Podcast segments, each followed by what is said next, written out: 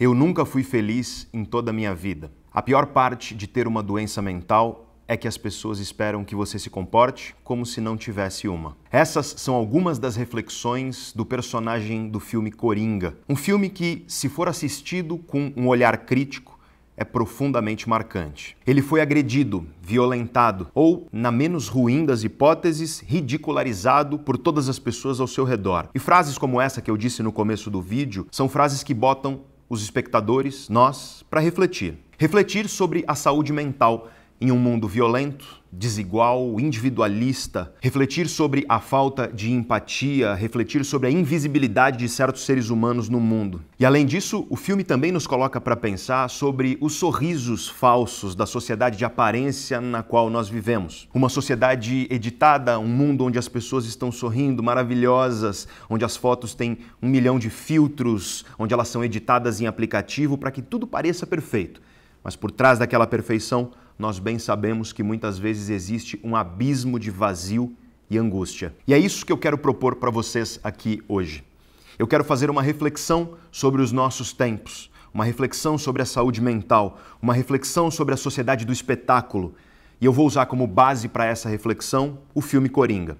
Eu farei uma análise detalhada do filme, passo a passo, explicando as questões científicas que estão envolvidas no filme. Por exemplo, será que pessoas que sofrem com transtornos mentais realmente são mais propensas à violência? Será que existe mesmo algum tipo de distúrbio neurológico que faz com que a pessoa dê risada incontrolavelmente, como faz o Coringa no filme? E também o que o filme nos permite refletir a respeito da nossa sociedade atual. Esse mundo onde as pessoas estão muitas vezes forçando sorrisos para parecerem perpetuamente felizes, mas por trás desses sorrisos esconde-se tristeza, angústia, e um abismo, um vazio profundo no peito. São essas e muitas outras questões fundamentais que nós discutiremos no vídeo de hoje.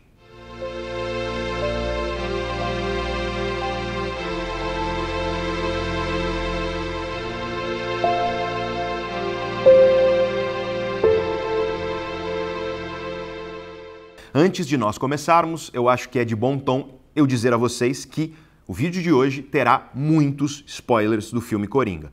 E portanto, se você ainda não assistiu ao filme e quer assistir sem que ninguém te conte as coisas e portanto estrague a sua experiência, minha recomendação é que você pare o vídeo agora, vá assistir ao filme e depois retorne. E uma segunda rápida observação antes de nós começarmos é que eu estou gravando esse vídeo no improviso, sem roteiro.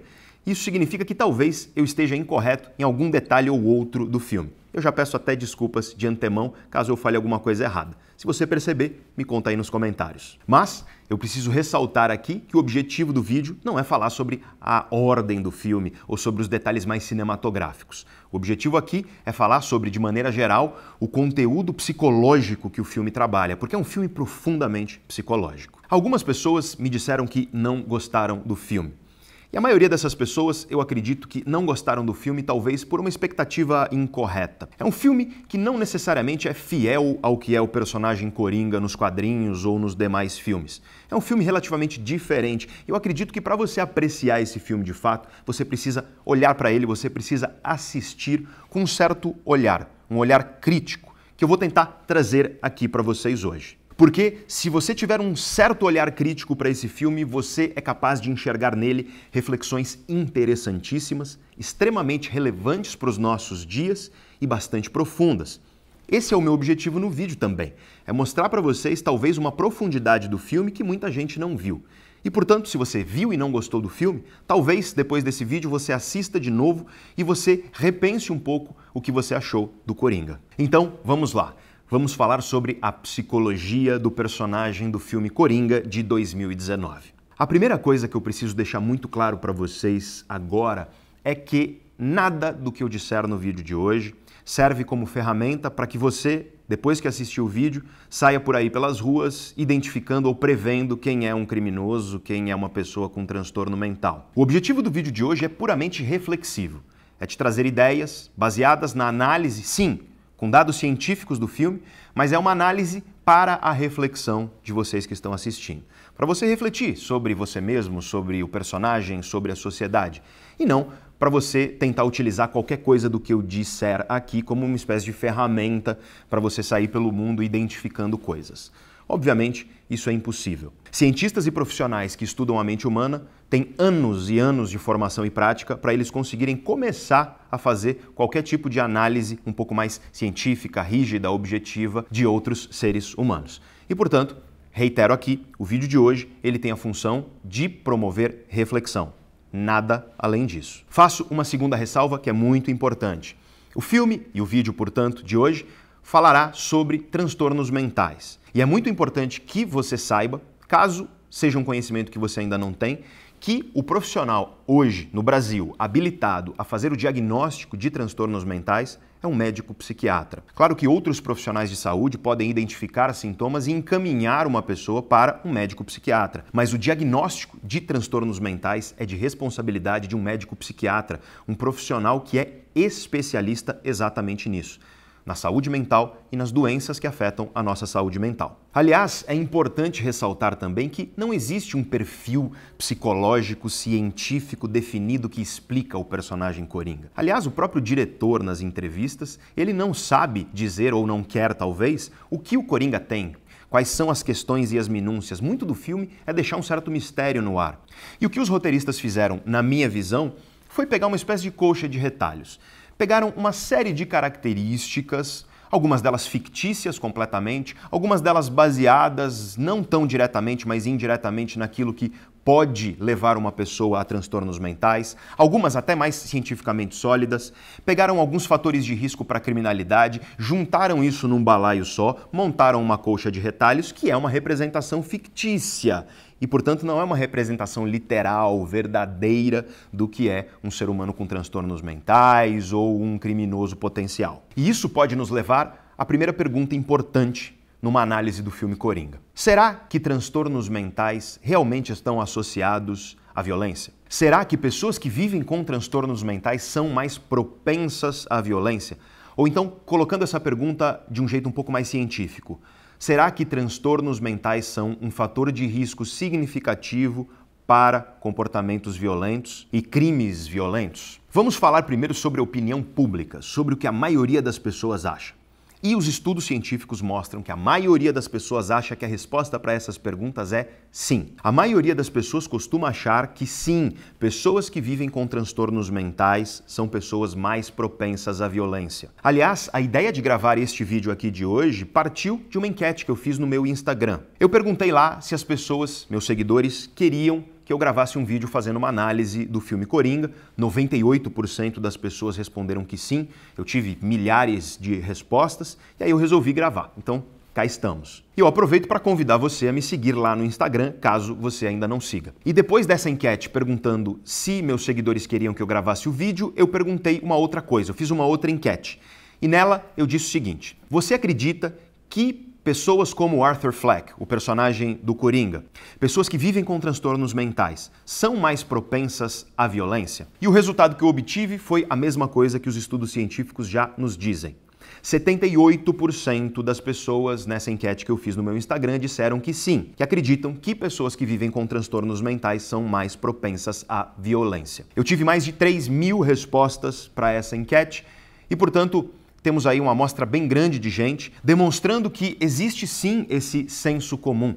As pessoas acham, de fato, que pessoas que vivem com doenças mentais, transtornos mentais, são mais propensas à violência. Ok, isso é o que acha a maioria das pessoas. Mas e o que a ciência tem para dizer sobre isso? Será que isso é verdade? Esse é um tema levemente controverso dentro das ciências que estudam a mente e o comportamento humano. Mas, especialmente nos últimos 10 anos, quando você olha para os maiores especialistas sobre isso no mundo, os maiores especialistas sobre criminalidade e saúde mental, quando você olha para as revistas científicas com maior fator de impacto na área da saúde mental, quando você olha inclusive para os maiores centros de pesquisa de grandes universidades, os maiores laboratórios do mundo, o que você observa é que os cientistas hoje estão tendendo fortemente a dizer não para essa pergunta. Os dados científicos que nós temos não nos permitem dizer que pessoas que vivem com transtornos mentais são mais propensas à violência.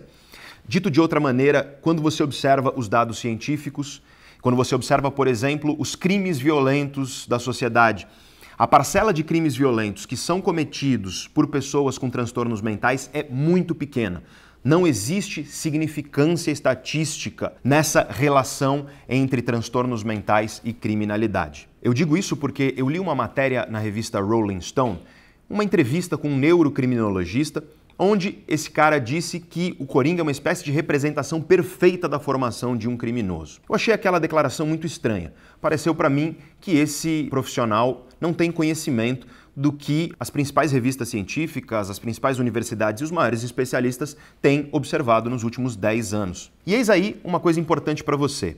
Tome muito cuidado quando você ouve a declaração de um especialista isolado. Tome mais cuidado ainda quando esse especialista não mostra as fontes do que ele está dizendo. E é por isso que, para o vídeo de hoje, aliás, se você é novo aqui no canal Neurovox, para todos os nossos vídeos, eu vou colocar na descrição do vídeo um link e nesse link você encontra todas as referências para aquilo que eu disse ao longo do vídeo. E especificamente sobre isso, sobre as relações entre transtornos mentais e violência, eu vou colocar quatro fontes diferentes. Um artigo publicado na revista BMJ, o British Medical Journal. Se você é da área da saúde, você sabe que o BMJ é uma das revistas mais respeitadas na área da saúde. Colocarei também um outro artigo, esse uma meta-análise.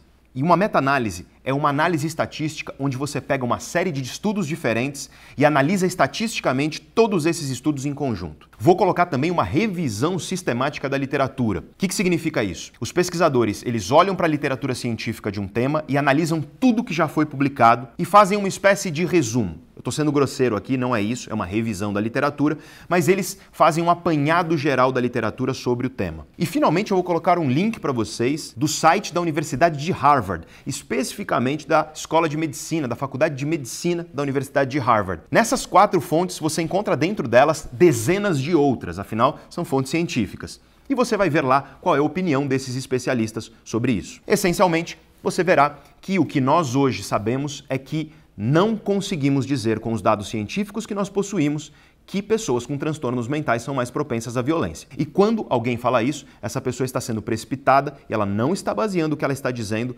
em dados sólidos. Ela não está baseando o que ela está dizendo num olhar geral para a literatura científica sobre esse tema. É claro que existe um ou outro estudo científico que vai dizer sim para essas perguntas, que diz realmente que uma parcela grande das pessoas que sofrem com transtornos mentais acaba sendo propensa à violência. Mas o que nós podemos talvez esboçar como resposta nisso é que, por exemplo, tem dois quadros: o quadro de transtornos de personalidade, por exemplo, e também o quadro de abuso de substância. Nesses dois quadros existem alguns estudos que sugerem que pode haver uma associação entre esses transtornos mentais e violência. Mas veja que, quando nós falamos de transtornos de personalidade, nós temos diversos transtornos de personalidade.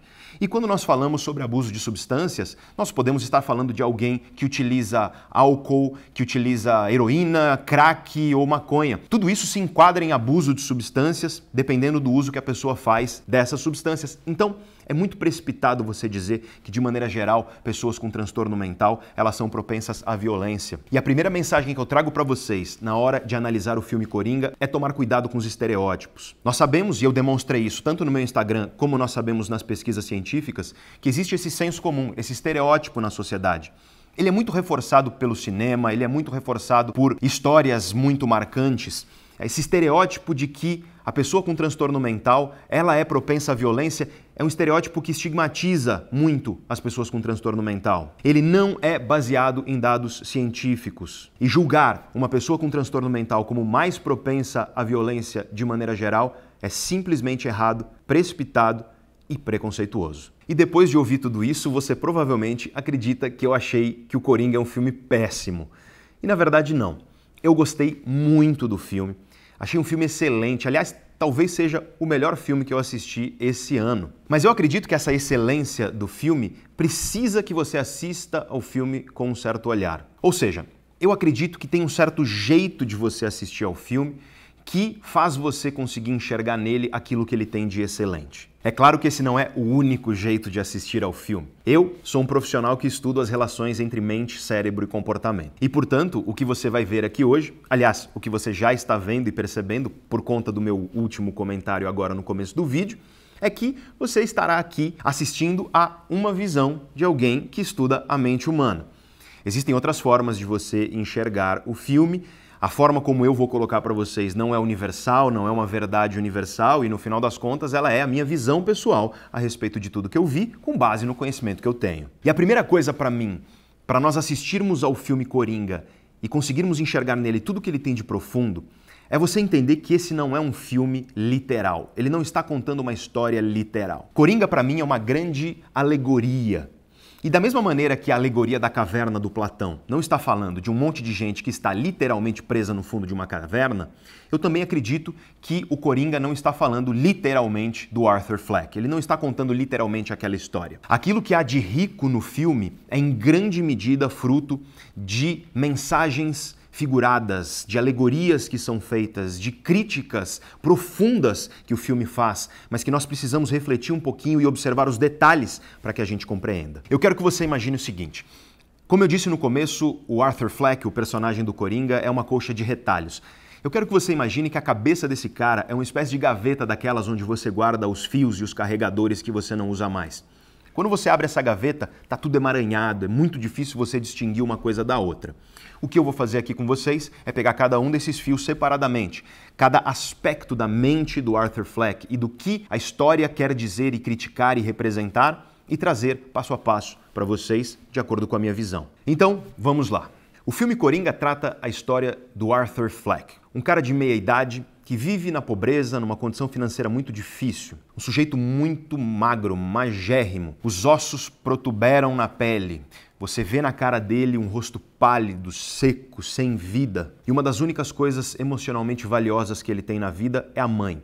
A mãe é tudo para ele. Todas as noites ele deita com a mãe para assistir a um talk show de televisão favorito deles. Todos os dias ele dá banho na mãe. A mãe é doente, então precisa do cuidado dele. Ele trata a mãe com extremo carinho, com extrema proximidade. E desde o começo o filme deixa claro que ele não tem a figura paterna e nunca teve na vida dele. E o filme deixa isso claro numa cena muito interessante quando ele está com a mãe assistindo a esse talk show e aí ele fantasia na cabeça dele que ele está na plateia, que o apresentador chama ele para o palco e que o apresentador diz para ele: Eu largaria tudo que eu tenho para ter um filho como você. Isso nos mostra a carência que o Arthur tem de uma figura paterna e reforça a importância da figura materna na vida dele, de como a mãe dele é muito importante para quem ele é. O Arthur, inclusive, faz questão de dizer para todos, sempre que pode, que a mãe dele, desde que ele é pequenininho, diz que ele veio para o mundo para distribuir sorrisos e alegrias para as pessoas. E é por isso que ele trabalha como palhaço de aluguel. Ele faz bicos em hospitais, em propaganda de rua,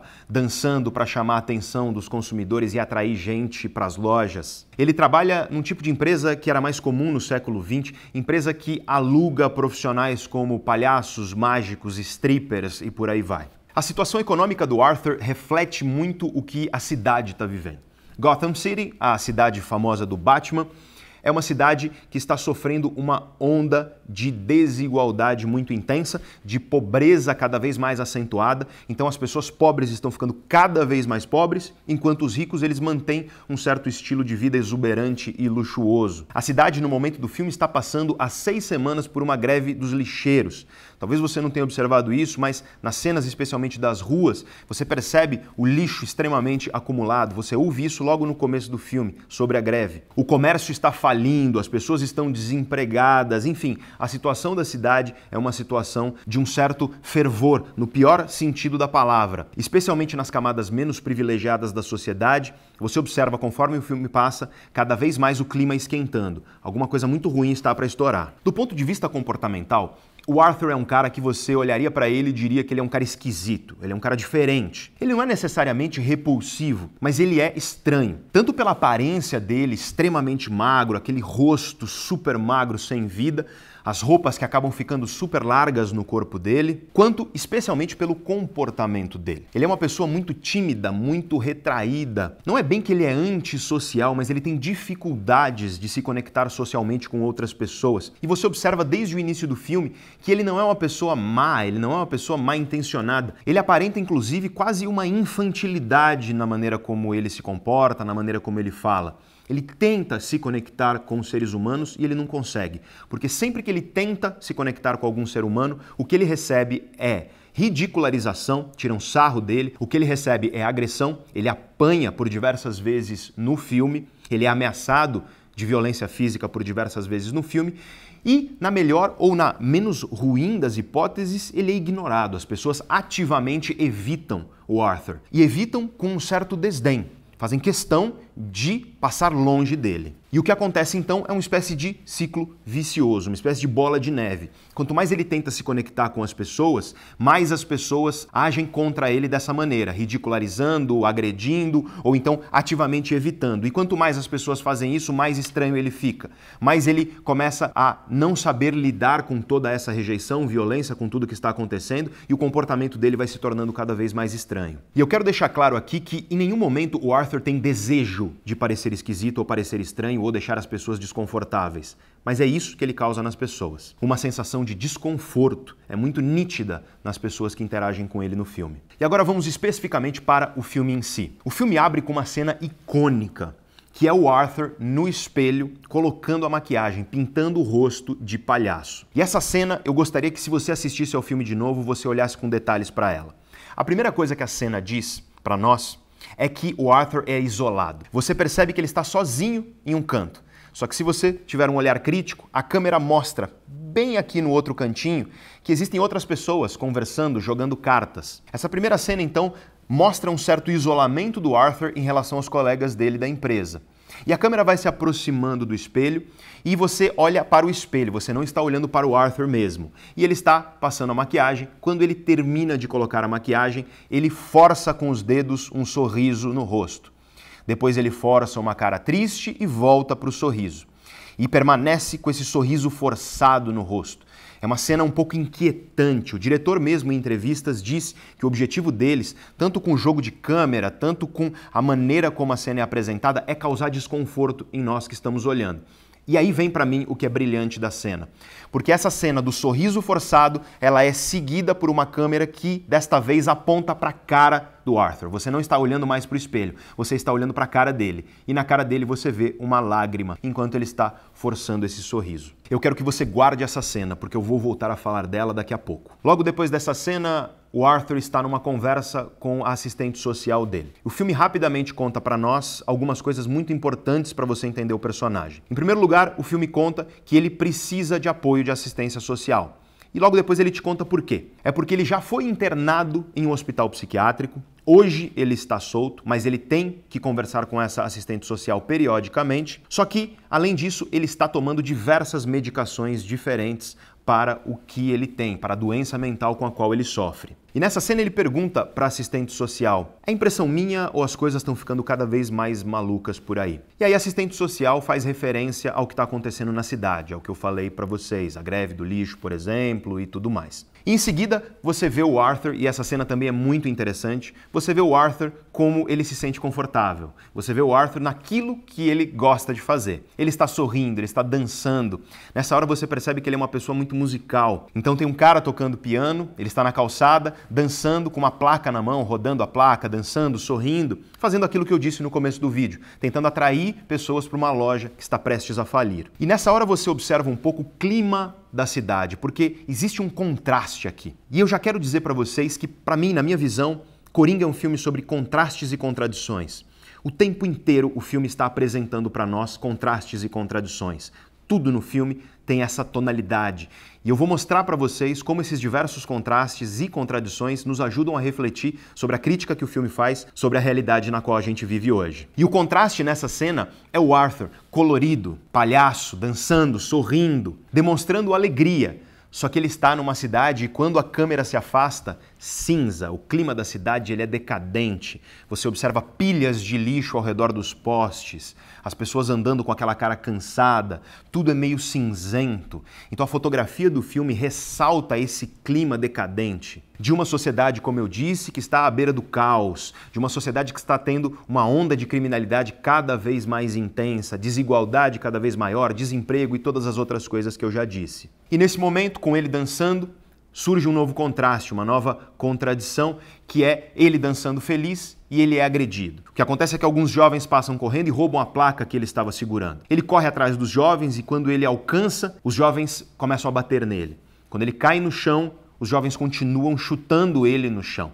Então ele está sendo chutado no chão e essa é uma cena extremamente desconfortável porque ele estava lá dançando na rua e você consegue enxergar uma genuína alegria que ele estava sentindo e de repente isso se torna uma agressão.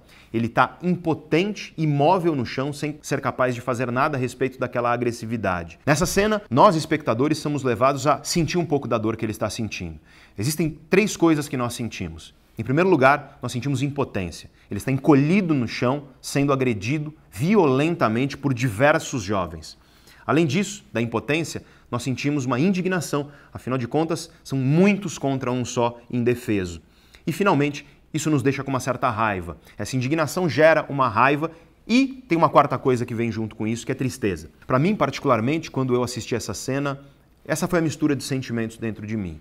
Uma indignação por aquilo que estava acontecendo, uma certa sensação de impotência por me colocar no lugar dele e, além disso, raiva do que estava acontecendo, né? dessa injustiça, dessa agressividade gratuita e cruel, e tristeza por uma pessoa que estava lá, alegre, numa cidade triste, dançando, fazendo o que aparentemente gosta e de repente é violentada e de repente é agredida gratuitamente. É uma cena que em geral para mim é muito triste e nessa mistura de sentimentos negativos aparece finalmente o nome do filme. Coringa, em inglês Joker. Essa cena inicial dá o tom para o filme inteiro. Ao longo do filme, nós somos obrigados a conviver com essa sensação de impotência do Arthur. Essa é uma contradição constante no filme. Ele tenta melhorar, ele tenta mudar a sua vida. Por exemplo, a assistente social, ela está lá tentando ajudá-lo e ele faz o que ela diz para fazer.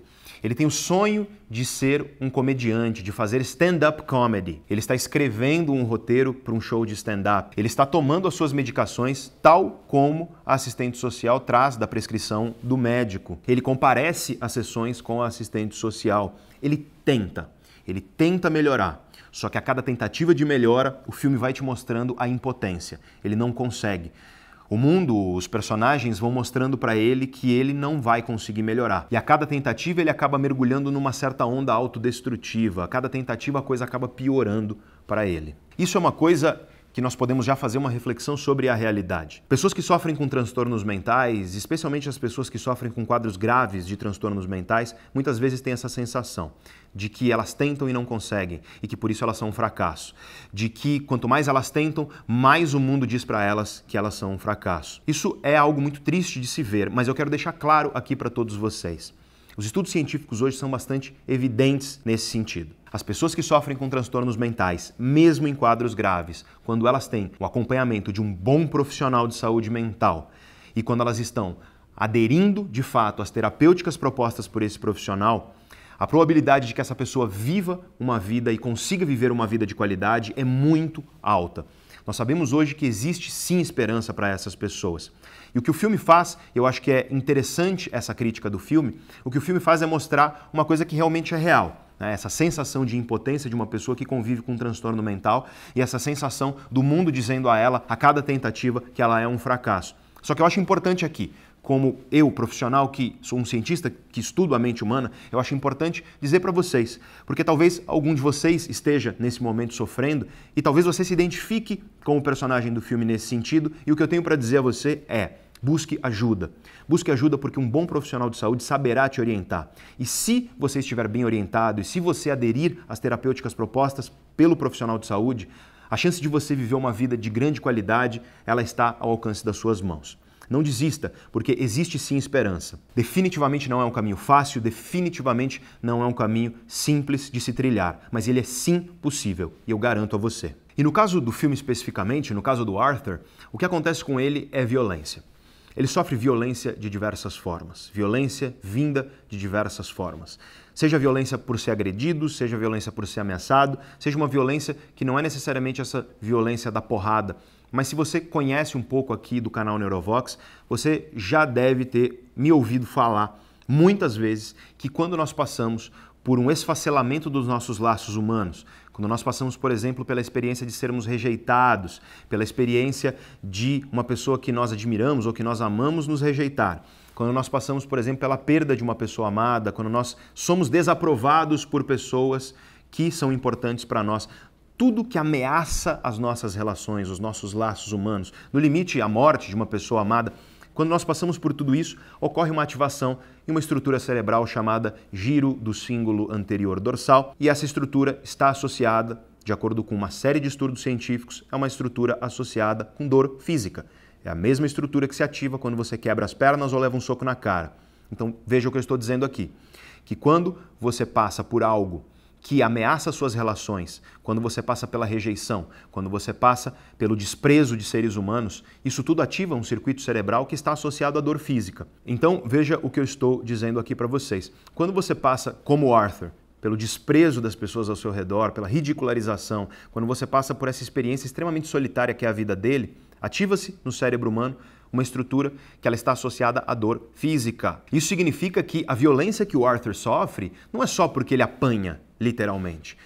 Toda a experiência de rejeição, de ridicularização e de solidão que ele está vivendo é uma experiência de violência, sim.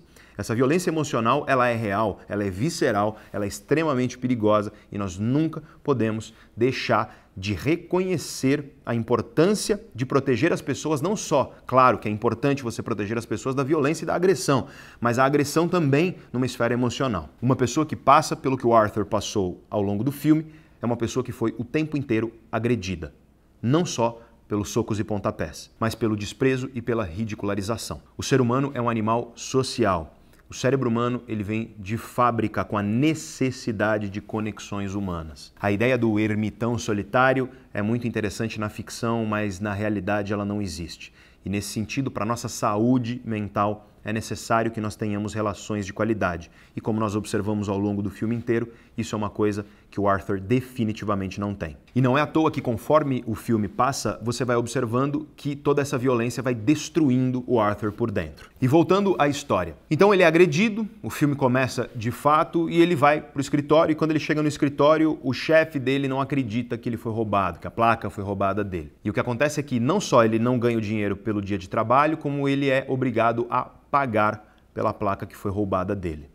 Esse é um perfeito exemplo da violência que ele sofre ao longo do filme. E é nesse momento que um colega que soube que o Arthur foi agredido entrega para ele um revólver e diz para ele que ele precisa se defender porque a situação na cidade está muito difícil.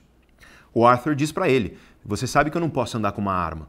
E nós já sabemos que é porque ele já foi internado no hospital psiquiátrico. Então, provavelmente, a condição para que ele esteja livre seja que ele tem que encontrar essa assistente social, tomar as medicações, mas além disso, que ele não pode portar armas, porque portando uma arma ele pode ser um perigo para as outras pessoas ou para ele mesmo. Mas o cara insiste, ele pega o revólver, vai para casa. É muito interessante a cena dele com o revólver em casa. Ele está em casa meio que brincando com o revólver e aí surge realmente essa questão infantil, quase uma infantilidade nele.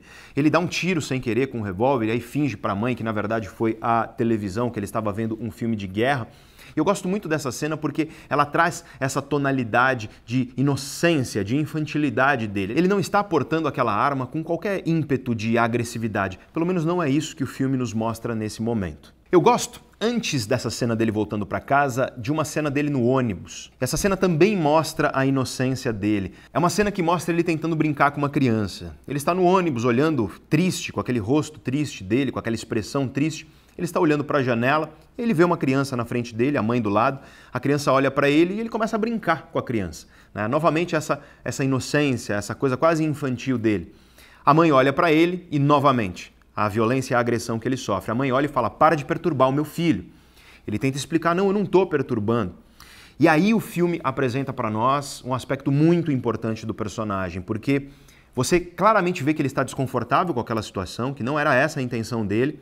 Você claramente vê uma certa tristeza por ele ter sido interpretado dessa forma, e nesse momento, numa cena onde você está esperando dele tristeza e angústia por conta de novamente ter sido rejeitado por aquela mãe que achou que ele estava de alguma maneira perturbando o filho dela, nesse momento ele começa a gargalhar muito alto, de modo que várias pessoas no ônibus olham para ele. E essa gargalhada é contrastada com uma expressão de desespero. Então você observa, se você observar criticamente, e nesse sentido o Joaquin Phoenix, o ator, ele é brilhante, porque ele consegue ao mesmo tempo rir de maneira muito forte e vívida, só que nos olhos você enxerga um certo desespero. Ele não quer dar risada. E a mãe vira para ele e fala: você, a mãe do menino, vira e fala: Você acha que isso é engraçado? Você está achando alguma coisa engraçada? E ele, enquanto ri, ele mexe com a cabeça dizendo que não. E ele entrega um cartão para a mãe do menino. E no cartão está escrito: Perdoe-me pela minha risada. Eu tenho uma condição que causa surtos de risos incontroláveis, repentinos e frequentes. Isso pode acontecer com pessoas com lesões cerebrais ou certas condições neurológicas. E é aí que nós somos apresentados à risada patológica do Coringa. E isso é bem a praia aqui do canal Neurovox. Então, vamos lá, vamos responder. Existe alguma condição neurológica que causa surtos de risada incontroláveis? E a resposta é sim, existe de fato. Essa condição se chama transtorno de expressão emocional involuntária. E ela também é conhecida como afeto pseudobulbar, riso patológico, labilidade emocional, emocionalismo ou então desregulação emocional. Outros termos que se referem a essa condição e você encontra na literatura científica são riso involuntário, riso forçado ou então emocionalidade patológica. Nas referências do vídeo de hoje eu vou deixar um artigo publicado por um brasileiro, aliás, a respeito desse transtorno. E esse é um distúrbio que costuma ocorrer devido a lesões cerebrais. E você pode perguntar, lesão cerebral em qual estrutura cerebral? E curiosamente, esse transtorno já foi observado em lesões cerebrais em estruturas muito diferentes do cérebro. Por exemplo, esse transtorno já foi observado em pessoas com lesões pré-frontais, aqui nessa estrutura cerebral imediatamente atrás da testa, com lesões no sistema límbico, que fica profundo lá no cérebro, com lesões no tronco encefálico, com lesões no cerebelo, e portanto esse é um transtorno que aparentemente surge a partir de diferentes lesões em diferentes estruturas cerebrais. Não existe uma estrutura cerebral específica que, lesada, ocasiona necessariamente esse transtorno. E como o próprio nome diz, esse é um transtorno que leva a pessoa a ser incapaz de controlar emoções. Não é só risada, muitas vezes é choro também. Então a pessoa ela tem ataques de riso ou ataques de choro que ela não consegue controlar, eles são repentinos, eles são frequentes, ela tenta parar e não consegue. Isso é extremamente desesperador para a pessoa. Isso causa uma série de problemas sociais, a pessoa morre de vergonha, ela acaba ficando com medo de interagir com outros seres humanos. E apesar desse ser um distúrbio conhecido há décadas, acredita-se que ele é subdiagnosticado. Ou seja, que existem muito mais casos pelo mundo do que nós sabemos cientificamente. E você pode perguntar, como que uma pessoa que sofre com isso é tratada? E de fato não existe um tratamento que é 100% eficiente. Em muitos dos casos, a pessoa é medicada com uma categoria de antidepressivos conhecidos como os inibidores seletivos da recaptação de serotonina. Essas medicações se mostram eficientes em alguns casos, mas não em todos os casos. Mas voltando para o caso do filme específico, o transtorno parece se manifestar no Arthur de uma maneira muito peculiar, porque no caso dele não é bem que ele não consegue controlar uma risada que está vindo ou um choro que está vindo. No caso dele, o que acontece é que ele está sentindo uma coisa e costuma ser uma emoção negativa. Por exemplo, ele está sentindo angústia, ele está sentindo medo, ele está sentindo desconforto, ele está se sentindo humilhado ou ridicularizado. Quando ele está sentindo essas emoções negativas, a risada surge. Então a risada ela ocorre quando ele está dentro dele sentindo uma coisa essencialmente negativa. E isso é notável pela expressão facial dele. Eu repito, a atuação do Joaquin Phoenix é brilhante nesse filme. Eu não duvido que ele venha a ganhar o Oscar, porque ele consegue ao mesmo tempo rir e mostrar nesse riso um absoluto desespero de alguém que não quer estar dando aquela risada, que quer que aquela risada pare, mas ele não consegue. Veja então que quando o Arthur dá risada, a última coisa que ele quer é rir. Ele não tem o desejo de rir. Não é que ele não conseguiu controlar uma risada que estava lá escondida dentro dele. Quando ele está dando essa risada, a última coisa que ele quer é mostrar para as pessoas risadas. Ele está, na verdade, sentindo alguma coisa muito ruim dentro dele, uma angústia que ele está sentindo, e a risada surge nesse momento involuntariamente. E agora que eu quero voltar com vocês à cena inicial do filme, de quando ele está no espelho passando a maquiagem, nós olhamos no espelho e vemos ele forçando um sorriso com os dedos e quando a câmera volta para ele, você vê a lágrima escorrendo no olho dele. Lembre-se que eu disse que esse é um filme sobre contradições e contrastes.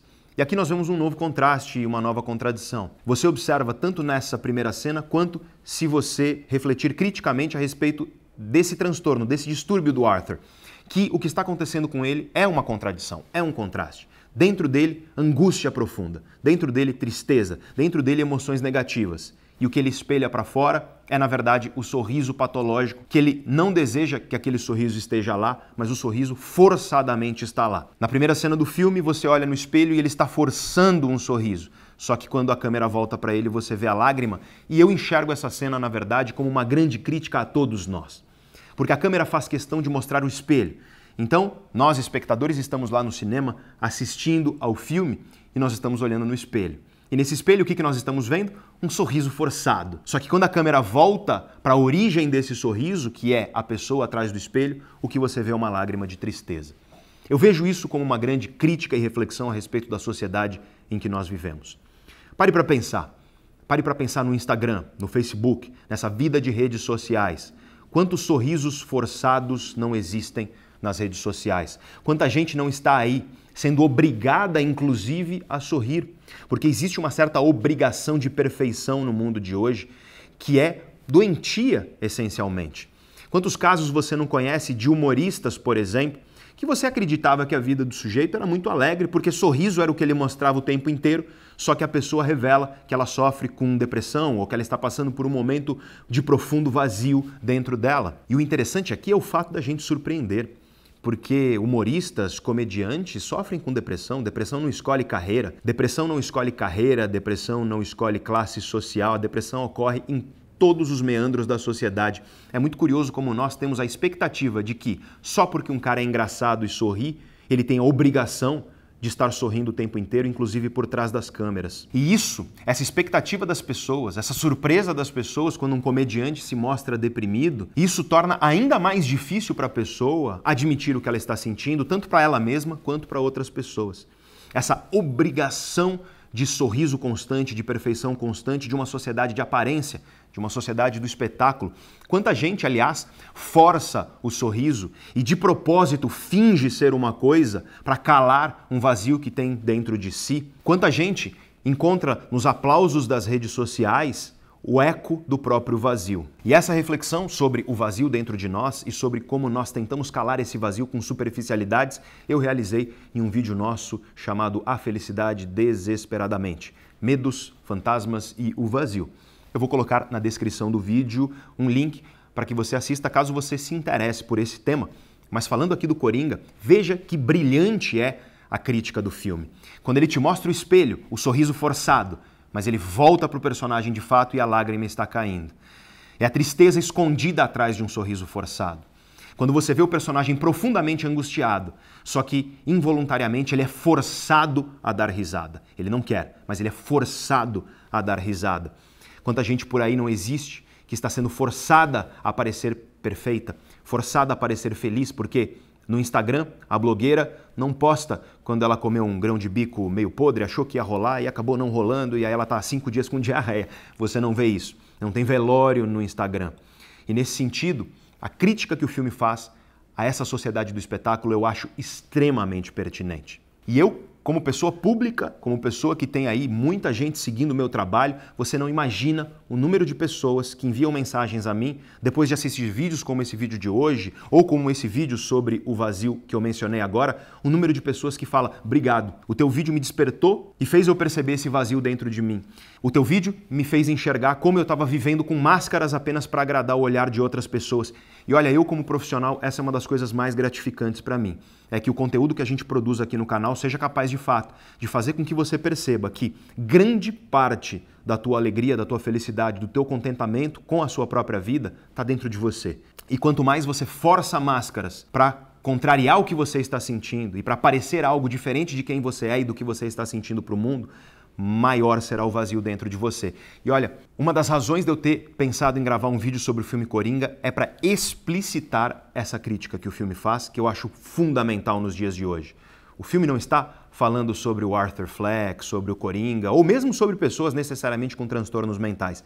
Ele está falando sobre todos nós nessa sociedade do espetáculo, sobre a saúde mental dos seres humanos em uma sociedade que julga tudo pelas aparências, que cria expectativas irreais de perfeição e que simplesmente, quando uma pessoa demonstra uma imperfeição, por mínima que seja, vem os juízes, numa crueldade sociopata nos comentários de internet, condenar. E veja que essa é a condenação de um dado da realidade. Ninguém é perfeito. Tristeza faz parte da vida. Imperfeição é a qualidade de ser humano. Somos imperfeitos por definição. Transtornos mentais fazem parte do mundo. Acredita-se que 25% das pessoas, veja esse número, com base nos estudos científicos, 25% das pessoas vai pelo menos uma vez na vida conviver com um transtorno mental dentro de si. E, portanto, isso que parece singelo, que parece veloz em um filme, uma pequena cena, ou então a característica do personagem, É isso que eu quero mostrar a vocês. Na verdade, permite uma reflexão crítica profunda sobre os dias em que nós estamos vivendo. E com isso você vê que o filme é de fato sobre contradições e contrastes. É o palhaço alegre, feliz, dançante em meio a uma cidade cinza e triste. É o palhaço alegre e colorido que é imediatamente agredido e é impotente para se defender. É o indivíduo que sofre com transtornos mentais, que tenta melhorar, que tenta buscar apoio, mas que a cada tentativa acaba piorando. É um indivíduo que tenta se conectar com o mundo, mas o que o mundo entrega para ele é ridicularização e violência. É o indivíduo que sente angústia dentro de si e um vazio enorme, mas é forçado a sorrir. Assim como Arthur, eu acho que todos nós vivemos nessa sociedade de contrastes nos dias de hoje. Vivemos em um momento de muitos extremos e contrastes e contradições. Porque ao mesmo tempo em que nós sabemos hoje, e esse é um dado científico, nós sabemos hoje que nunca estivemos tão solitários a sensação de solidão atinge quase metade da população, de 30 a 40% da população sofre com solidão, se sente solitário grande parte do tempo. E os estudos mostram que isso aumenta a cada ano que passa. E veja então, a sociedade absolutamente conectada, onde todos vocês conseguem se conectar com milhões de pessoas instantaneamente, mas apesar disso, absolutamente solitária. A conexão das redes sociais, e a solidão da vida humana de fato. Eis uma contradição e um contraste dos nossos dias. A aparência, os filtros do Instagram, aquela perfeição aparente de sorrisos maravilhosos, se contrasta com muita gente vazia, com muita gente sentindo essa profunda solidão dentro de si, sentindo uma enorme incompletude e, curiosamente, tentando justamente nos vazios aplausos das redes sociais preencher aquilo que está dentro de si. E é claro que as pessoas não conseguem e aí elas afundam ainda mais nessa solidão. É a contradição do palhaço colorido, dançando e sorridente que vira para assistente social e fala: Eu nunca fui feliz em toda a minha vida. Essa, para mim, é uma das mais brilhantes críticas que o filme Coringa faz a respeito dos nossos dias. E agora vamos voltar para o filme de fato. Então o Arthur começa a andar armado com aquele revólver. E ele está fazendo um bico no hospital para crianças doentes, dançando sorridente, no lugar onde ele se sente confortável. E aí o revólver escorrega da calça dele cai no chão, Todas as crianças vêm, todos os enfermeiros vêm. E aí o que acontece é que devido a isso ele é demitido. A única coisa que alegrava o Arthur na vida dele é a tirada dele, que é o trabalho como palhaço. E aí que a coisa começa a caminhar para transformar esse personagem em um monstro, em um vilão. Quando é demitido o Arthur, que até então era um sujeito que você via nele uma inocência, que você via nele uma certa jovialidade, inocência e infantilidade, você vê ele num beco chutando uma lata de lixo com ódio profundo. Esse ódio é um contraste, um novo contraste, uma nova contradição. Ele, que até então era um sujeito doce e inocente, agora você vê nele um ódio que você não tinha visto até então. E isso já te conta que alguma coisa muito ruim está crescendo dentro dele. E quando ele está voltando de trem para casa, ele está sozinho no trem com uma moça que está longe e entram três rapazes. Três rapazes jovens, homens, bem vestidos, claramente sujeitos com muito dinheiro, e eles estão bêbados e começam a assediar essa moça que está lá no trem, longe do Arthur. Lembre-se, quando o Arthur se sente mal, quando ele sente alguma angústia, o que acontece é que vem a risada. Então ele sente medo, ele se sente desconfortável com aquilo e começa a rir. E começa a gargalhada muito alta do Arthur, o riso patológico. A atenção dos três caras bêbados sai da menina e se volta para o Arthur. A menina sai correndo, e os três chegam perto dele e começam a ridicularizá-lo. Começam a ameaçar agredi-lo e, muito parecido com o que aconteceu no começo do filme, começam a chutá-lo no chão, ele começa a apanhar muito. E nessa hora, nós espectadores, nós somos levados a sentir novamente aquilo. Ainda mais agora. Depois de tudo que aconteceu no filme, você se torna um pouco mais empático com todo o sofrimento e toda a violência literal e simbólica que o Arthur sofreu. E aí você está lá junto com ele no chão, apanhando de novo, mais uma vez. Você sente a indignação, você sente a raiva, você sente a pena dele, você sente a impotência, só que você sabe que ele está armado. E é muito interessante o que essa cena gera nas pessoas. Eu conversei com diversas pessoas que assistiram ao filme. E aí vem uma nova contradição que é essa sensação de impotência e de raiva, a consciência de que você está armado e a dúvida: será que ele deve usar a arma? Será que ele deve atirar na pessoa porque a pessoa está agredindo ele? Será que ele deve se defender? E essa contradição existe dentro de nós e o que o Arthur faz é se defender. Ele dá um tiro no rosto, é uma cena muito violenta, no rosto do rapaz, de um deles. O rapaz cai morto, os outros dois fogem. Ele mata mais um ainda no trem, o trem para e ele vai atrás do outro e mata o terceiro rapaz. E aí você percebe uma coisa interessante. Porque em vez de ter se defendido e ter de alguma maneira se surpreendido negativamente com o que ele fez, você observa, se você observar os detalhes, que o Arthur teve prazer naquilo. E isso fica evidente em uma das cenas mais bonitas do filme, que aliás, segundo o diretor, foi uma cena improvisada pelo Joaquin Phoenix. Repito, brilhante ator, brilhante atuação. E ele está no banheiro, depois de ter assassinado os três caras, e ele começa a dançar. Parece que você vê a leveza no corpo dele. Algo muito pesado saiu do corpo dele quando ele externalizou aquela violência. Imediatamente ele volta para casa, finalmente se declara para uma menina, que era uma menina que ele tinha interesse nela. Ela se torna a namorada dele e você percebe que o ato de ter assassinado os três caras trouxe uma certa liberdade, um empoderamento para o Arthur. Só que lembre-se, a cidade está num fervor social. Pobres cada vez mais pobres, desemprego, desigualdade, ricos mantendo uma vida luxuosa e exuberante. E aí o que acontece é que quando os jornais relatam que os jovens que foram mortos eram jovens de boa família, muito ricos do mercado financeiro, a população mais pobre enxerga na figura do assassino um herói. A única coisa que se sabe é que esse assassino é um sujeito vestido de palhaço. E aí a figura do sujeito vestido de palhaço passa a ser um grande herói das pessoas pobres, que são a maioria em Gotham City. E isso faz com que o Arthur não se sinta bem somente consigo mesmo pela violência que ele cometeu, mas ele começa a descobrir que a sociedade está enxergando nele um herói. Existe uma cena quando ele sai com a namorada pela rua onde ele vê uma caricatura do assassino e você percebe claramente a identificação dele com essa figura do assassino herói. As pessoas começam a andar pela rua com máscaras de palhaço para louvar essa atitude vista pelas pessoas de uma violência que na verdade é justiça contra uma sociedade opressora. E em meio a isso, o Arthur finalmente consegue, depois que ele assassina os três rapazes, finalmente ele consegue apresentar o show de stand-up dele, o grande sonho da vida dele.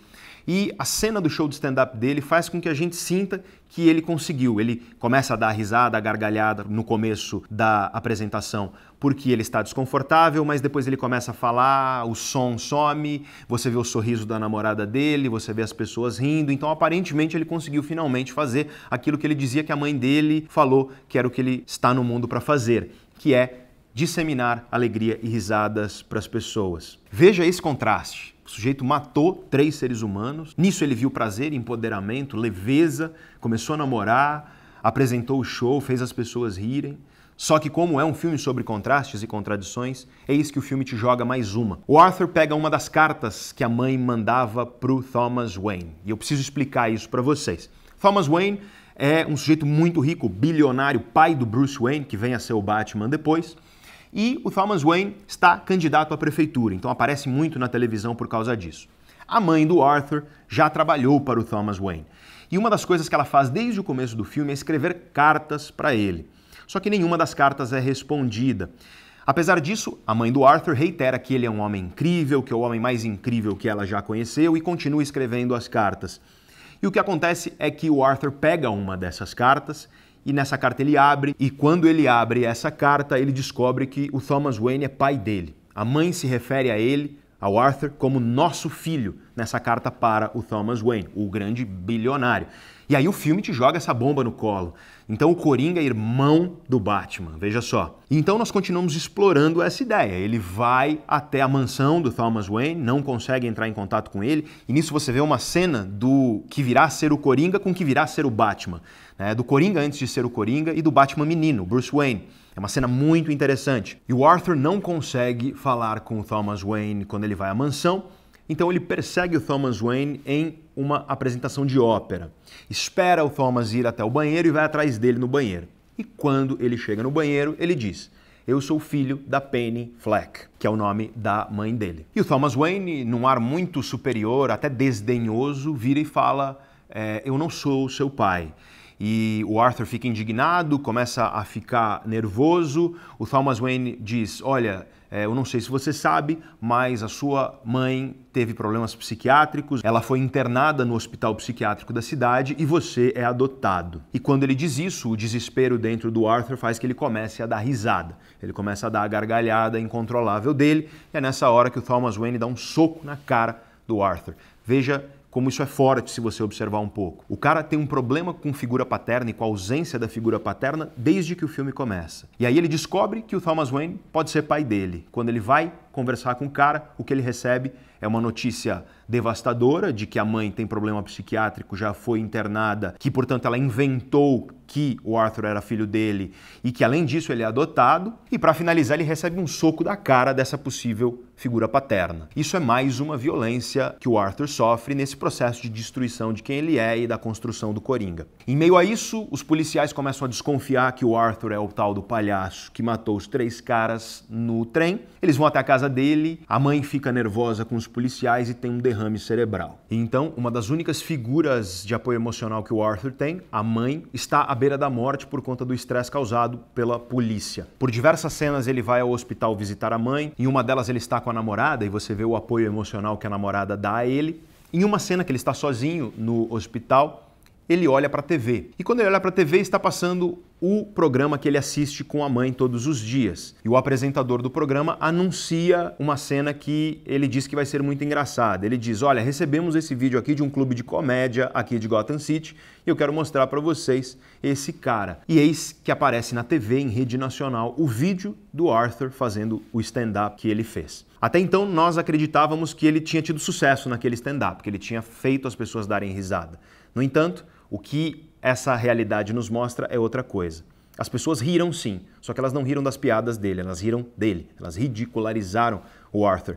E não só isso, o apresentador do programa colocou em rede nacional o vídeo dessa humilhação e reforçou essa humilhação. Então ele, além de agora estar sem a figura materna da vida dele, ou seja, com a mãe à beira da morte, além dele não saber se de fato ele é filho da própria mãe e se a mãe não mentiu para ele a respeito de uma série de coisas, ele é humilhado em rede nacional. Isso sem contar toda a violência que ele sofreu desde o início. Aí você começa a perceber que ferve algo muito ruim dentro dele, ele vai até o hospital psiquiátrico, pega os registros da mãe, descobre que realmente ela ficou internada, descobre que ele é adotado e, para piorar, descobre que, longe de uma figura materna carinhosa, longe de uma figura materna que, aparentemente no começo do filme, você acredita que a mãe gosta dele, longe disso, a mãe agredia ele violentamente quando ele era criança, inclusive gerou um traumatismo craniano na cabeça dele junto com o padrasto. Ele era agredido pela mãe e pelo padrasto. E nessa hora você lembra de pequenas contradições e contrastes, porque essa mãe que ele referia a ela com tanto carinho, essa mesma mãe que dizia que ele veio ao mundo para fazer as pessoas rirem e para levar alegria às pessoas, essa mesma mãe, numa cena muito interessante, quando ele está falando para a mãe sobre o show de comédia que ele fará, essa mãe diz a ele: mas você não precisa ser engraçado para ser comediante? Essa é uma cena que passa despercebida, mas ao final você começa a perceber que essa figura da mãe doce, ela era uma criação, uma construção da cabeça dele.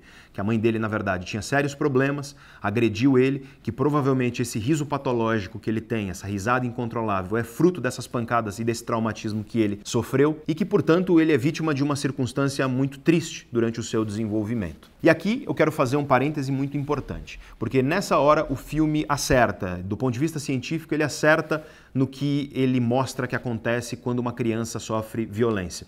Hoje nós sabemos muito bem que quando crianças, especialmente na primeira infância, especialmente nos primeiros anos de vida, quando crianças sofrem violência, que pode ser sim a violência física, o abuso sexual, mas também a violência emocional, a negligência, o desprezo, o distanciamento emocional, a ausência daquilo que na ciência nós chamamos de cuidador primário, de pelo menos um ser humano que dê apoio emocional e material, a ausência de um cuidador primário, a violência, de maneira geral, tudo isso aumenta muito o risco dessa criança desenvolver transtornos psiquiátricos, transtornos mentais. As sequelas disso muitas vezes são carregadas pelo resto da vida. Existe uma grande teoria dentro da psicologia chamada teoria do apego, se você quiser pesquisar sobre isso, uma teoria que foi construída em cima de experimentos científicos muito tristes. Por exemplo, a observação de crianças dentro de orfanatos de guerra e de como essas crianças se desenvolvem sem praticamente nenhum contato humano. Guerras onde você tem orfanatos hiperlotados e as crianças têm contato humano, de carinho,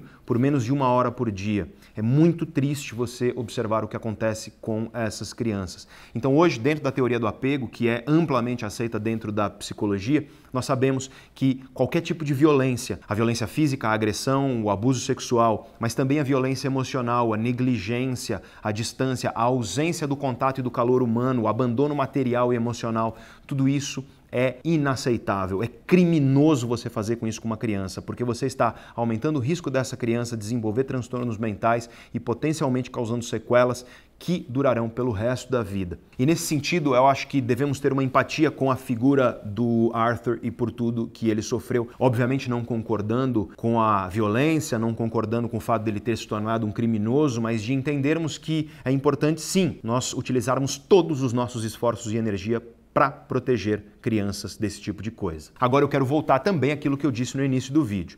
Eu não estou dizendo aqui que crianças que passam por esse tipo de coisa se tornam criminosos violentos. Eu não estou dizendo isso. Eu estou dizendo que aumenta-se o risco de transtornos mentais, de transtornos psiquiátricos.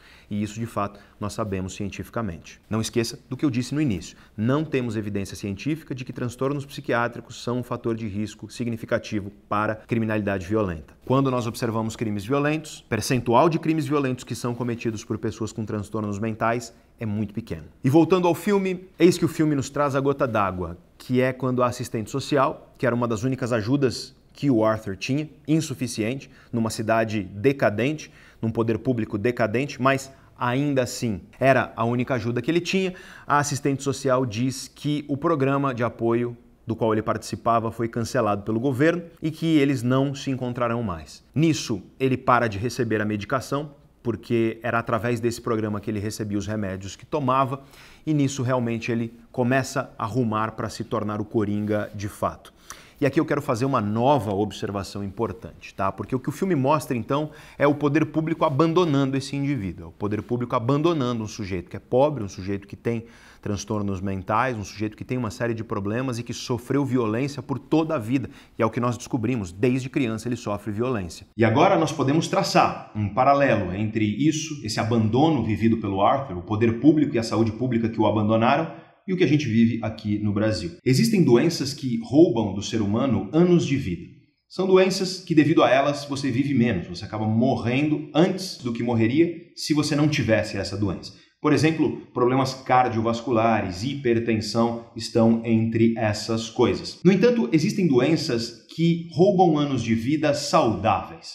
Isso é um pouco diferente. A doença faz não com que você morra, mas faz com que você viva sem saúde. E quando você olha para os dados epidemiológicos, ou seja, os dados das doenças, das suas prevalências, das características das doenças na sociedade, quando você olha para isso, você observa que os transtornos psiquiátricos são campeões em roubar das pessoas anos de vida saudáveis. Os transtornos psiquiátricos estão entre as doenças que mais fazem as pessoas viver sem saúde. E isso gera um custo enorme, um custo gigantesco, porque essas pessoas elas estão improdutivas, elas não conseguem trabalhar e quando conseguem, elas não trabalham no potencial pleno que elas trabalhariam se não estivessem sofrendo com aquilo. Nesse sentido, deveria ser obrigação do poder público investir pesadamente na psiquiatria, no cuidado psiquiátrico dos pacientes na rede pública de saúde. E, no entanto, não é isso que acontece. Quando você vai ver, comparado às outras especialidades médicas, o que a psiquiatria recebe é realmente muito triste. As pessoas que sofrem com transtornos mentais no Brasil já estão abandonadas porque o investimento nisso é um investimento pífio para o tamanho do problema que nós temos. E para piorar tudo isso, você tem um paciente muitas vezes carente de escolarização, carente de educação. De um lado, então, imagine esse exemplo prático. Isso é uma coisa que acontece frequentemente nos hospitais públicos. Você tem um homem adulto, ele está sofrendo com sintomas de depressão. Ele vai até o hospital. Infelizmente, ele é carente de educação e escolarização. Ele é analfabeto.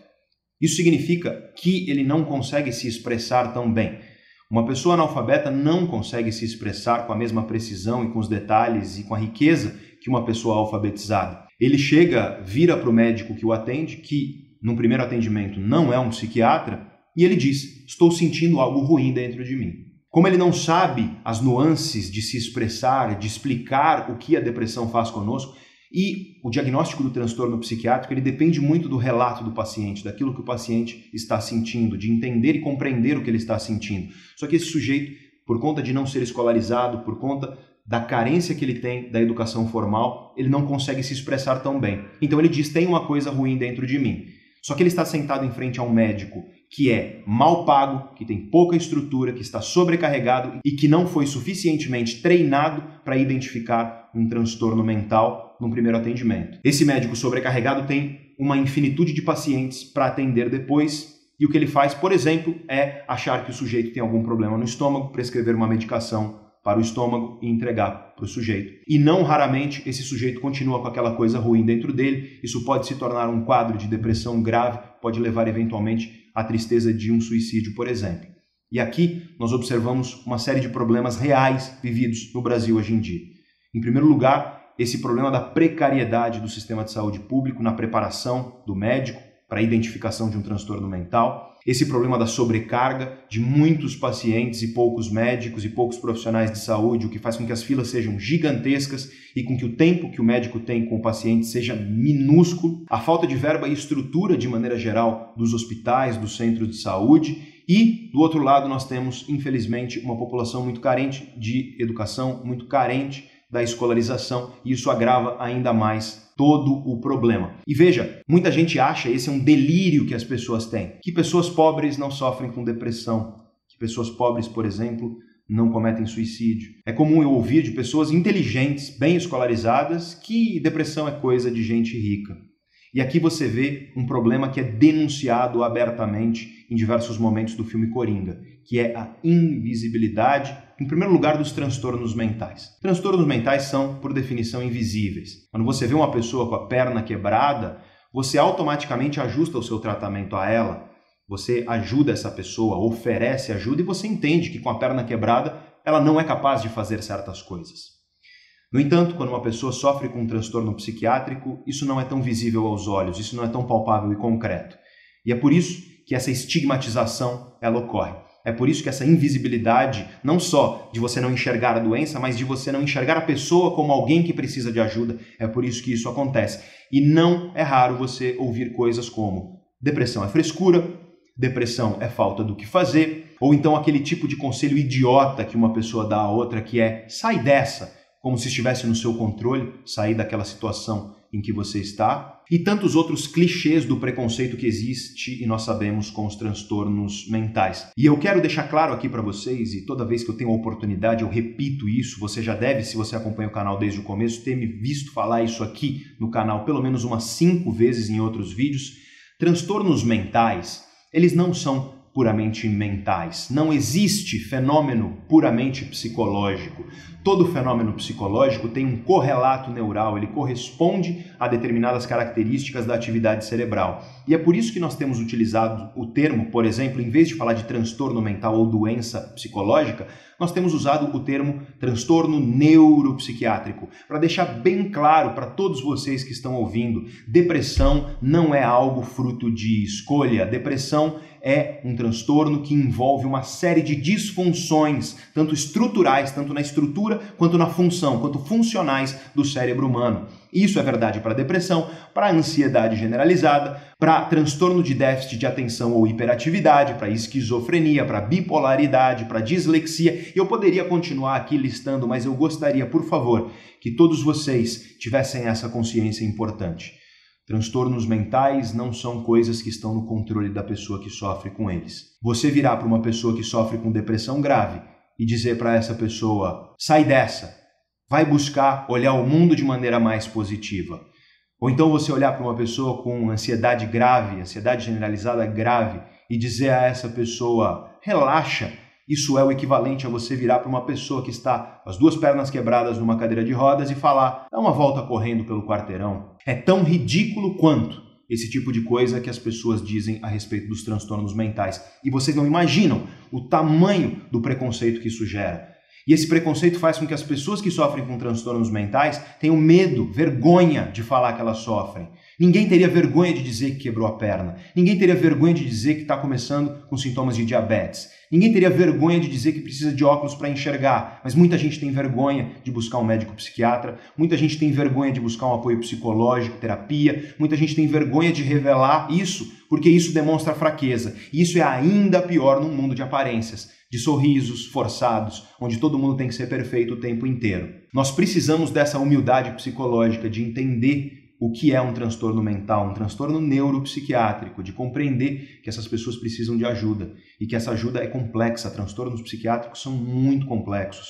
E por isso, o apoio a essas pessoas tem que ser igualmente robusto, tão robusto quanto essa complexidade que faz parte dos transtornos mentais. Eis então um primeiro problema desse abandono em relação à saúde pública e os cidadãos que sofrem com transtornos mentais. Existe uma invisibilidade do transtorno mental e da pessoa que vive com transtorno mental. Uma invisibilidade porque você não vê e não é palpável, mas uma invisibilidade também porque não é respeitado aquilo que a pessoa está sentindo. Aquilo que a pessoa está sentindo não é respeitado, as pessoas não se mostram tão atenciosas e tão compreensivas com uma pessoa com transtorno mental quanto com uma pessoa com uma perna quebrada. Só que eu quero te garantir uma coisa: uma pessoa com as duas pernas quebradas, ela é uma pessoa muito mais fácil de ajudar do que uma pessoa, por exemplo, com depressão. Porque a pessoa com as duas pernas quebradas, se ela estiver com a cabeça boa, se ela estiver com a mente boa, ela consegue trabalhar, ela consegue se divertir, ela consegue se recuperar. Agora, uma pessoa com depressão, ela precisa de apoio, de muito apoio, para que ela consiga se recuperar. Um apoio profissional, mas também um apoio de toda a sociedade, das pessoas amadas ao redor, dos colegas de trabalho, enfim, do ser humano, porque nós somos um animal social e nós precisamos de outras pessoas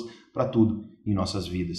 Tão mais quando nós estamos sofrendo com algo que está nos debilitando. Seja ela uma doença evidente, uma doença óbvia que nós conseguimos enxergar e palpar, ou uma doença invisível que nós não conseguimos enxergar concretamente, mas que isso não significa que ela não está lá, verdadeira, dentro da pessoa, fazendo com que ela viva de uma forma que é triste, fazendo com que ela viva de uma forma que é menos do que ela poderia viver, uma forma que é inferior à plenitude que ela poderia ter se ela estivesse saudável. Precisamos ter essa compreensão. Só que não é essa a invisibilidade apenas que tudo isso ocasiona, porque nós temos, como eu disse, esse preconceito e essa ideia delirante e ilusória de que depressão, por exemplo, é coisa de gente rica, de que transtornos psiquiátricos, transtornos mentais são coisa de gente rica, e eu te conto por quê. É porque não aparece na televisão quando um morador da favela tira a própria vida por conta da depressão. Isso não é televisionado, isso não é do interesse dos grandes meios de comunicação. Não aparece na televisão quando uma pessoa pobre que trabalha três empregos e passa quatro horas por dia dentro de uma condução quando uma pessoa dessa cai numa depressão profunda, não aparece na TV. Quando aparece é a celebridade. Quando aparece é a pessoa de destaque. Quando aparece é a pessoa que de fato é rica, é conhecida. Esse é um outro tipo de invisibilidade. Infelizmente, as pessoas pobres, elas são invisíveis para a sociedade. E essa invisibilidade mata, literalmente. E, portanto, nós temos que combatê-la de todas as maneiras. E é por isso que eu estou falando disso aqui. Para que a gente sempre esteja atento com os preconceitos que nós temos em relação aos transtornos mentais. Repito e faço questão de repetir: transtornos mentais não escolhem profissão, não escolhem também classe social, o salário que a pessoa ganha ou o dinheiro que ela tem no banco. Tem gente rica com depressão, tem gente pobre com depressão. Tem gente rica com esquizofrenia, tem gente pobre com esquizofrenia. E a mesma coisa para todas as outras. Bipolaridade, transtorno de déficit de atenção ou hiperatividade, dislexia, e tantos outros. E agora nós podemos voltar ao filme Coringa. Então, esse momento, quando ele é abandonado pelo poder público, quando ele não tem mais apoio da saúde pública, ele para de tomar os seus remédios, é aí que o Arthur chega na gota d'água. É aí que realmente o Coringa nasce. Ele vai ao hospital e ele assassina a própria mãe, quando descobre que ela mentiu dessa maneira para ele.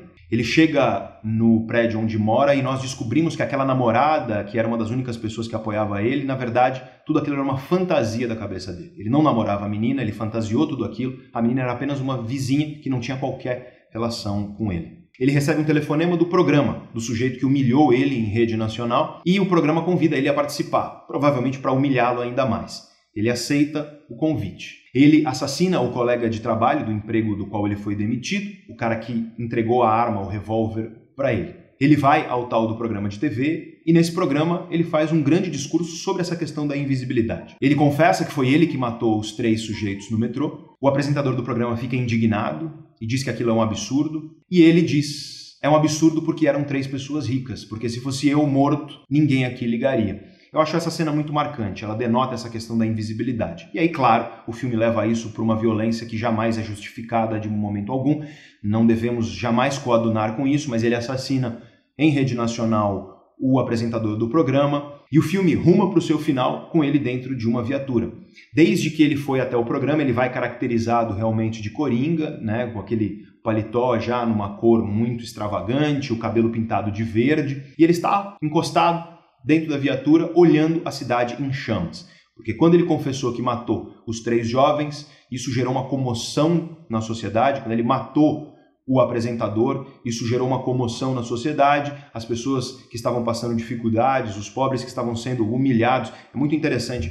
Em algumas cenas do filme, o Thomas Wayne, que está candidato à prefeitura, ele diz que a culpa das pessoas pobres é delas, né? que elas deveriam fazer melhor e do alto da sua torre de marfim ele humilha. Então essas pessoas que se sentiam humilhadas, que estavam vivendo na desigualdade, elas saem nas ruas, começam a quebrar lojas, começam a colocar fogo em tudo. Eu quero fazer aqui um parêntese importante porque eu disse no começo do vídeo que transtornos psiquiátricos não são um fator de risco para crimes violentos e você pode perguntar, mas Pedro, então quais são? O que você sabe cientificamente, o que nós sabemos na ciência que realmente está na base da violência urbana? Eu digo a vocês, uma das coisas que melhor predizem estatisticamente com significância violência em uma cidade ou em um país é desigualdade. Não é tanto a pobreza. Existem estudos que mostram que países que são pobres, porém iguais, então todo mundo é relativamente pobre, eles não têm grandes índices de violência. E, da mesma maneira, países que são ricos e, no entanto, muito desiguais, eles têm altos índices de violência. Então, a desigualdade é um problema muito sério para a violência. Aliás, a desigualdade não é um problema para a violência só dos seres humanos. Experimentos que já foram feitos com macacos, com diversos tipos de primatas, com cachorros, com pássaros, com elefantes, com vários outros mamíferos, mostram que para seres que são sociais, para animais, não só humanos, que são sociais, quando você promove desigualdade, você promove violência. Então nós sabemos realmente que a desigualdade é um problema que precisa ser atacado porque ela está na base da violência. Esse é um dos dados mais sólidos que nós temos hoje a respeito de violência. Claro, como em todos os vídeos da Neurovox, eu vou colocar no link aí das referências, eu vou colocar algumas sobre isso também. Se esse tema aí da violência e da desigualdade interessa a vocês, me conta nos comentários que a gente pode até fazer um vídeo um pouco mais aprofundado sobre isso.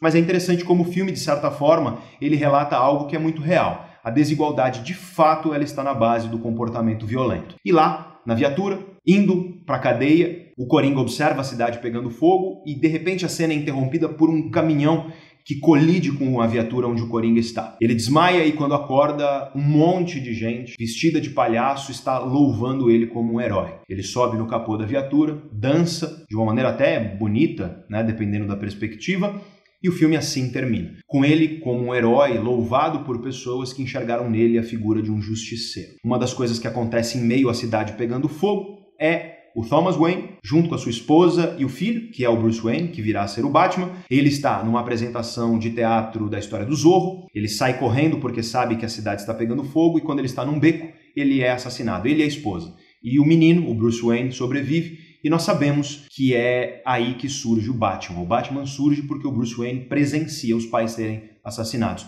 E aqui eu quero fazer uma última reflexão importante sobre a questão da violência. Porque Coringa é um filme que trata muito sobre a violência, mas ele trata sobre a violência como uma espécie de bola de neve, de ciclo vicioso. O Arthur Fleck, ele é violentado de diversas formas durante o filme. Descobrimos que ele foi violentado enquanto criança e essa violência gera nele uma resposta violenta. E ele desconta essa violência e ele expressa essa violência que ele sofreu contra quem o violentou. E quem o violentou foram todos, foi o mundo. E talvez por isso o Coringa seja essa espécie de vilão caótico, niilista. A violência dele é para tudo e todos de fato. Só que observe então o menino Bruce Wayne, que vê os pais sendo assassinados e sofre essa violência. E ele se torna o Batman. E o Batman é uma resposta violenta contra quem violentou o Bruce Wayne, que é o crime. O Batman ele usa de violência para combater o crime. Ele não mata ninguém, mas apesar disso, ele é agressivo e a agressividade e a violência é a arma que ele utiliza. E para mim, é claro, isso não é literal nem científico, mas é filosófico e é uma reflexão. Será que a violência e o filme não responde isso para nós, mas ele deixa isso como uma pergunta. Será que a violência é o caminho contra a violência ou será que na verdade nós só vamos criando camadas de violência e a violência faz com que você, em uma espécie de vingança, seja violento com quem te violentou e isso vai gerar ainda mais violência, e aí você tem, claro, um efeito dominó. Será que a violência é a resposta se nós queremos uma sociedade melhor? Ou será que a violência, na verdade, só gera novas formas de violência que se acumulam? O filme não responde isso. Aliás, o filme não responde nada. O filme é uma contradição. O filme não toma nenhuma posição específica. Essas reflexões que eu fiz aqui são base no meu conhecimento, na minha interpretação, mas a contradição do filme continua. Porque eis que entra a última cena do filme. E na última cena do filme você descobre a contradição maior do filme. Você descobre que toda a história que foi contada até aqui era, na verdade, o Arthur em um hospital psiquiátrico contando isso para uma psiquiatra. E o filme deixa essa pulga atrás da orelha. Será que aquela história foi simplesmente uma invenção da cabeça dele? Afinal, a namorada foi uma invenção e tantas outras coisas ele criou na cabeça dele. Será que aquela história toda que nós vimos até aqui, ela também foi uma invenção? O filme não responde, mas essa é uma possibilidade. E só para mais uma contradição, eu quero que você lembre de uma cena marcante, muito rápida, de quando ele já está se tornando coringa, ele olha uma foto da mãe dele e ela está junto com um homem na foto. Você não vê quem é quem, a foto está preto e branco e distante. Ele vira a foto e atrás está escrito: Te amarei para sempre, assinado TW, as iniciais de Thomas Wayne. Essa foto é mais uma contradição que te diz que talvez a mãe dele, na verdade, não estivesse mentindo. Talvez ela tenha sido internada por conta de um complô por parte do Thomas Wayne. Talvez ele tenha feito ela parecer maluca, parecer que tem problema psiquiátrico. Talvez ele tenha feito isso para cobrir o fato de que ele teve um filho fora do casamento. Talvez tudo isso tenha sido também uma invenção. O filme não responde. Talvez, na verdade, ela tenha realmente tido os problemas psiquiátricos, só que talvez realmente o Arthur seja filho do Thomas Wayne, nós não sabemos. Eu acho que isso, para mim, resume um pouco o clima do filme Coringa. Não tem nenhuma resposta fechada, ele não toma nenhuma posição específica, mas ele permite reflexões e ele permite críticas. Eu espero que você, ao longo do vídeo de hoje, tenha visto que o filme Coringa não é um filme só sobre o crime ou sobre como se forma um criminoso. Não é um filme apenas sobre os transtornos mentais, o que produz um transtorno mental e o que um transtorno mental ocasiona na vida humana. Não é um filme apenas sobre a violência, não é um filme apenas sobre a invisibilidade de determinados seres humanos. É um filme sobre todos nós. É um filme sobre nós numa sociedade de espetáculo, numa sociedade que pretende mostrar aos outros apenas uma perfeição editada, com sorrisos forçados, mas que muitas vezes escondem uma tremenda angústia por trás desse sorriso. Coringa é um filme que nos permite refletir a respeito de tantas coisas, e não é à toa que o vídeo de hoje foi tão longo, um vídeo de análise e de reflexão, mas essas são algumas das reflexões que nós podemos fazer com base no filme. Eu quero ouvir de vocês. Qual é a reflexão que você faz sobre o filme do Coringa? O que, que você achou sobre o filme do Coringa? E eu quero inaugurar aqui um desafio interessante no nosso canal. Eu e a minha equipe vamos ler todos os comentários e nós vamos escolher o melhor comentário, que pode ser a pergunta mais interessante, e portanto pode ser um questionamento, uma pergunta. Pode ser também um questionamento onde você acrescentou alguma coisa que eu acabei não dizendo no vídeo, ou uma perspectiva diferente da minha. Nós vamos escolher o melhor comentário. E para a pessoa que fizer o melhor comentário, nós vamos enviar uma cópia do nosso livro Em Busca de Nós Mesmos, autografada por mim. Então, claro, vai demorar um pouquinho, a gente vai esperar pelo menos um mês para analisar todos os comentários, e aí você vai receber lá no teu comentário embaixo o canal vai comentar e vai pedir para você entrar em contato conosco, passando seus dados, e aí você vai receber no teu correio o livro. Eu acho que essa é uma maneira legal da gente promover uma discussão interessante e instigada aqui nos nossos comentários. Então, aguardo para ver aí os comentários inteligentes de todos vocês. Espero que o vídeo tenha sido proveitoso e que quando você assistir ao Coringa pela próxima vez, ele traga uma perspectiva reflexiva ainda mais rica do que na primeira. Como sempre aqui no canal Neurovox, eu vou deixar na descrição um link. Quando você clicar nesse link, você vai para o meu LinkedIn, onde eu publiquei um pequeno texto com todas as referências de estudos, dados científicos, livros, de tudo que foi mencionado no vídeo de hoje. Como eu disse, esse vídeo partiu de uma enquete no meu Instagram, então eu convido você a me acompanhar nas demais redes sociais. As duas redes sociais onde eu estou mais ativo, além do YouTube, é claro, são, em primeiro lugar, o Instagram onde eu posto pequenas reflexões, onde eu posto algumas ideias para você pensar um pouco sobre as questões mais cotidianas da vida e onde você também descobre o que eu estou fazendo, onde eu estou, que livro eu estou lendo, que filmes eu recomendo, que séries eu recomendo e tudo mais. Lá no LinkedIn é um lugar onde eu posto textos, notícias, artigos sobre questões relacionadas à vida profissional convido você a me seguir por lá. E se você se interessa por essas questões que envolvem as relações entre mente, cérebro e comportamento, convido você a conhecer os nossos cursos. Você encontra um link para eles também aí na descrição. Também na descrição, o link para o nosso livro Em Busca de Nós Mesmos, que eu escrevi com um querido amigo que é filósofo e, portanto, um diálogo entre as ciências da mente e a filosofia. Muito obrigado por ter ficado comigo até aqui. E se você ficou até aqui no vídeo, eu peço encarecidamente, porque é muito importante para nós que você comente, que você curta o nosso vídeo, que você compartilhe com pessoas que você acredita que vão gostar das ideias e principalmente que você se inscreva no canal. Isso é muito importante para que o canal ganhe visibilidade, para que ele cresça cada vez mais. E se você já for inscrito, você pode clicar no sininho aí embaixo para você receber notificações sempre que a gente postar um vídeo novo. Porque infelizmente o YouTube não notifica todos os nossos inscritos de que um vídeo foi postado. Então tem muita gente que acaba não vendo um vídeo porque não sabe que o vídeo foi publicado. Eu não vou encher a sua caixa postal de vídeos. Se você é novo no canal Neurovox, saiba disso, tá? Eu posto no máximo um vídeo a cada 15 dias, em geral, um vídeo por mês. Então, ficarei muito feliz se você se inscrever no nosso canal para a gente crescer cada vez mais o número de pessoas que está aqui interessada por esses mistérios da mente humana. Muito obrigado, um grande abraço, até a próxima.